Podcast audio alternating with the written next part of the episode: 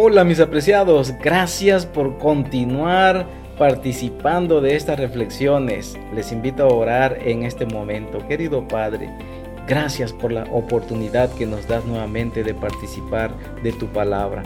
Ayúdanos para entender tus consejos y que todos los que están participando de estas reflexiones puedan ser bendecidos. Lo pedimos en el nombre de Jesús nuestro Salvador. Amén. Hoy reflexionaremos, mis amados, en el capítulo número 13 del libro de Levítico. Hay un grupo que está separado del resto del pueblo. Sus rostros están desencajados, evidentemente tristes. Lloran, sufren, porque hace mucho tiempo no ven a su familia. ¿Quiénes son ellos? ¿Por qué están allí? Estamos hablando de los leprosos del capítulo de hoy. En este capítulo, mis hermanos, se nos habla acerca de las leyes de purificación con relación a la lepra. Acompáñenme en la lectura de la Biblia. Analicemos y descubramos las lecciones que enfatiza este hermoso pasaje bíblico.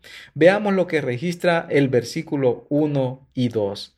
El Señor dijo a Moisés, cuando alguien tenga en su piel una hinchazón, erupción o mancha blanca como llaga de lepra, llevadlo al sacerdote Aarón y a sus hijos.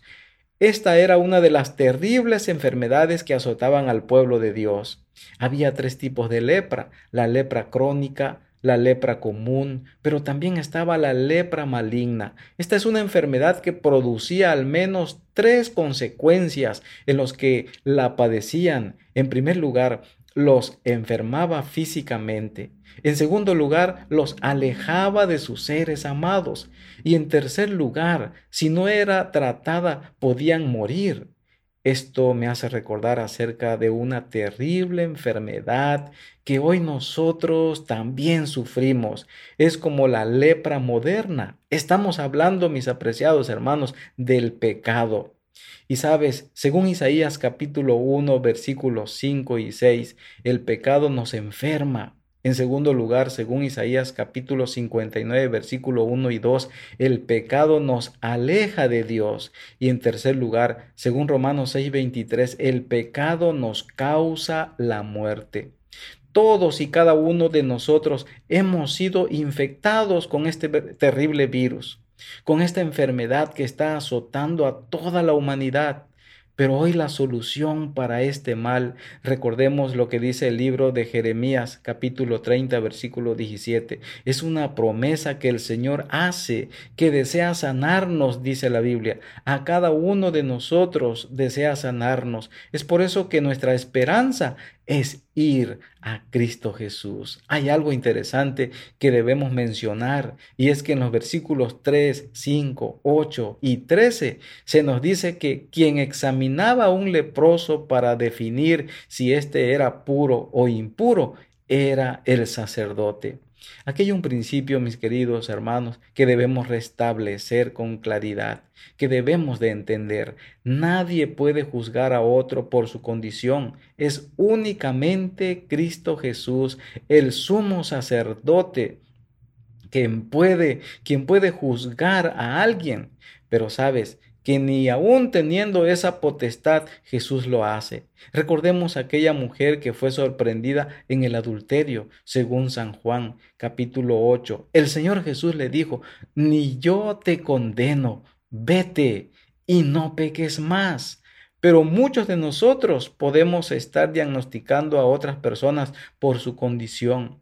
Muchos incluso han sido etiquetados como pecadores sin solución.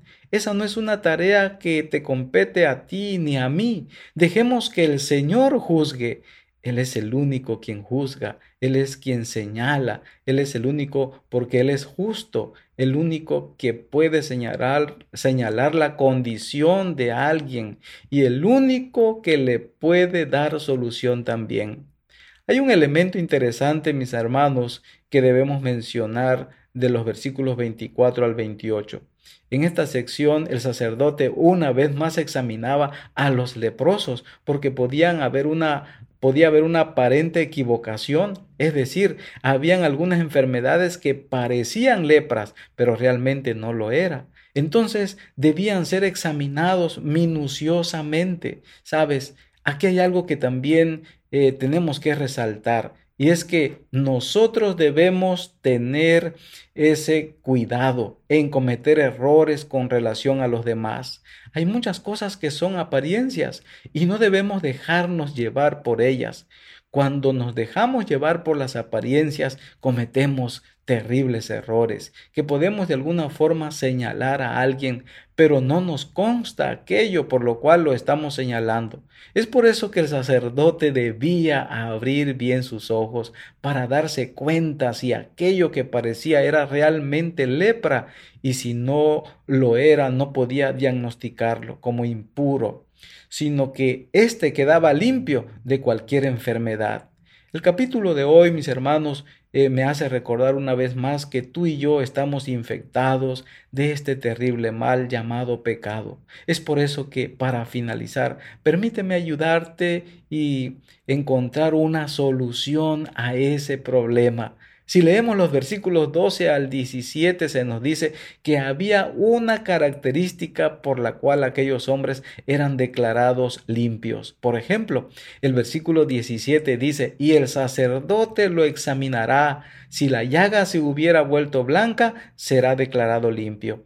Es interesante que el Señor nos dice a nosotros hoy en día, a todos aquellos leprosos espirituales, a aquellos que hemos sido contagiados por el pecado, a aquellos que nos hemos separado de Dios, que estamos enfermos de pecado, y si no hacemos algo por Él, producirá muerte para nosotros. El Señor hoy te dice, venid luego, Fíjate lo que dice la Biblia. Venid luego, dice Isaías 1.18, y estemos a cuenta. Si vuestros pecados fueren como la grana, como la nieve serán emblanquecidos. Si fueren rojos como el carmesí, vendrán a ser como blanca lana al igual que el leproso. Si su piel se volvía blanca, el Señor quiere hoy darte a ti también vestiduras blancas, lavarte de tus pecados, quiere limpiarte, quiere sanarte de esta terrible eh, maldad, el terrible mal del pecado. El pecado nos enferma, nos separa de Dios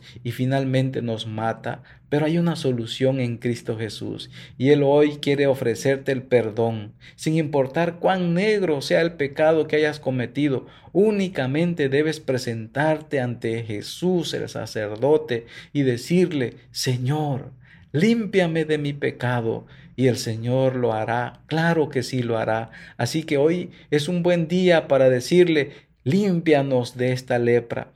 Muchos de nosotros estamos contaminados y aunque tengamos que vivir por mucho tiempo con las consecuencias terribles del pecado, recuerda que muy pronto Jesús regresará a esta tierra. Él nos purificará. Entonces el pecado, eh, la, la lepra, se borrará totalmente, desaparecerá para siempre. Y sabes que ya no estaremos más separados de nuestros seres amados, ni mucho menos estaremos separados de nuestro Padre Celestial, porque Jesús ahora nos ha reconciliado con Él y estaremos juntos por una eternidad.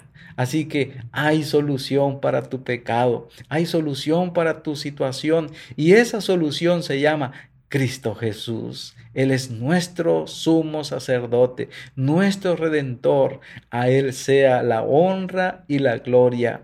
Es el pecado lo que ha hundido y degradado las facultades del alma, pero por medio de la fe en Jesucristo como nuestro redentor podemos ser restaurados a la santidad y a la verdad. Todos los que quieran aprender de Cristo deben ser vaciados de la sabiduría humana. El alma debe ser purificada de toda vanidad y orgullo y despojada de todo lo que ha mantenido en sujeción. Cristo debe ser entronizado en el corazón en este día. Jesús vino para deshacer las obras del diablo. En él estaba la vida, dice la Biblia, y él dice, yo he venido para que tengan vida y para que la tengan en abundancia. Él es un espíritu vivificante y tiene todavía el mismo poder vivificante que mientras estaba en la tierra sanaba a los enfermos y perdonaba al pecador. Él también perdona tus iniquidades. Él sana todas tus dolencias. Y es que la paz que Él solo puede dar impartirá vigor a la mente y salud al cuerpo. Él quiere limpiarnos del pecado, mis hermanos. Él quiere hacernos hijos suyos y habilitarnos para vivir una vida santa. Cristo se dio a sí mismo por nuestros pecados, para librarnos de este presente siglo malo, conforme a la voluntad de Dios y Padre nuestro. Y esta es la confianza, dice la Biblia, que tenemos en Él, que si pedimos alguna cosa conforme a su voluntad, él nos oye. Si confesamos nuestros pecados, Él es fiel y justo para que nos perdone nuestros pecados y nos limpie de toda maldad. Me gustaría pedirle hoy al Señor ser limpiado. Si es así, te invito a que inclines tu rostro y vamos a orar. Padre, en esta hora te damos gracias, porque aunque estemos contaminados con el pecado, que aunque nos hayamos separado de ti y estemos bajo amenazas de muerte, hay una solución para nosotros. Queremos que sanes nuestras vidas, que sanes nuestros pensamientos, que están en nuestras acciones, nuestras palabras. Pedimos que sanes todo nuestro ser. Purifícanos, Señor. Límpianos, renuévanos, lávanos en la sangre preciosa de Jesucristo. Hoy queremos ser declarados limpios en el nombre de Cristo, nuestro Salvador. Amén.